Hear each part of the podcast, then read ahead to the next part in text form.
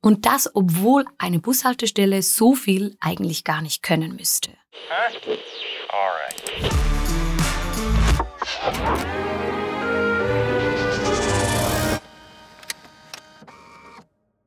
Es war im Jahr 2002, als sich ein kanadischer Fotograf auf eine Radtour begab. Von London bis nach St. Petersburg zog es den jungen Kreativen. Für diese Reise stellte er sich selbst die Aufgabe, stündlich ein überzeugendes Bild zu schießen. Den Auslöser der Kamera nicht dann drücken, wenn im eigenen Blickfeld etwas Besonderes erscheint, sondern die Welt stündlich so ablichten, wie sie sich eben zeigt sowas wie Be Real vor mehr als 20 Jahren. Durch diese Challenge wurde Christopher Herwig, wie der kanadische Fotograf heißt, auf verlassenen Straßenabschnitten aufmerksam auf die einzigartige Architektur der Bushaltestellen aus Sowjetzeiten. Der Startpunkt einer Obsession. Herwig hat nicht mehr damit aufgehört, Haltestellen zu fotografieren. In den zurückliegenden 20 Jahren legte er mehr als 18.000 Meilen durch 14 Länder der ehemaligen Sowjetunion zurück. Mit dem Auto, Bussen, Taxis oder mit dem Fahrrad. Er lokalisierte auffällige, kreativ gestaltete Busstops, hielt sie mit der Kamera fest, spürte deren Schöpfer oder Schöpferin auf und suchte bei ihnen Antworten. Es entstanden zwei Bildbände und ein Dokumentarfilm, der die Expedition des Fotografen in Regionen von der Ukraine bis Usbekistan, Armenien und Fernostsibirien zeigen. Warum faszinierte ihn so Profanes?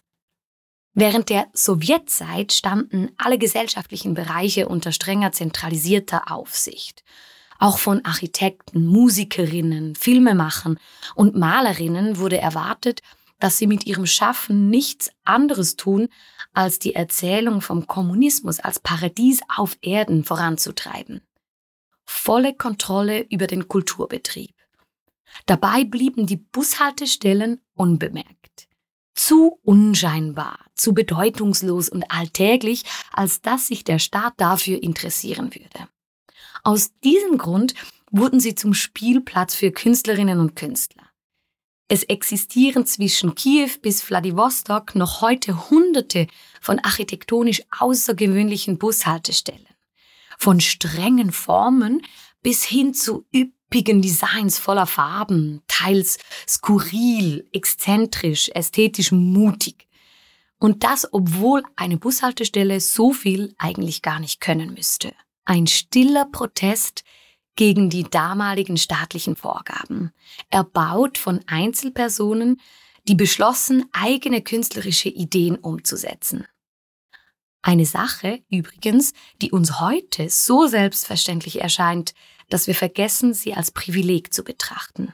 Mit seiner Faszination für all das steht Herwig eher alleine da.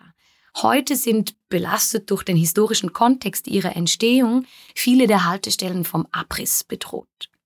Oder sie werden als seltsame, eher peinliche Relikte abgetan.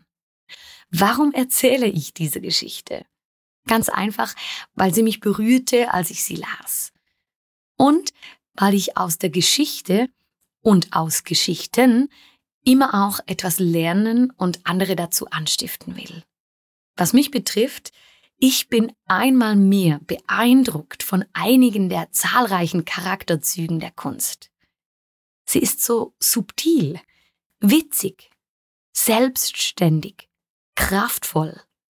Und dann der Entscheid Herwigs, sich über einen langen Zeitraum einer solch nischigen Angelegenheit zu verschreiben. Ich will okay sein damit, dass fokussiertes Arbeiten viele Neins beinhaltet. Es entsteht Schönes, wenn ich es schaffe, eine einzige Sache im Blick zu haben. Und die Kunstschaffenden aus Sowjetzeiten höre ich zu mir sagen, geschlossene Türen schärfen den Blick für Schlupflöcher. Es gibt immer einen Aktionsspielraum. Suche die Orte, wo Dinge möglich sind.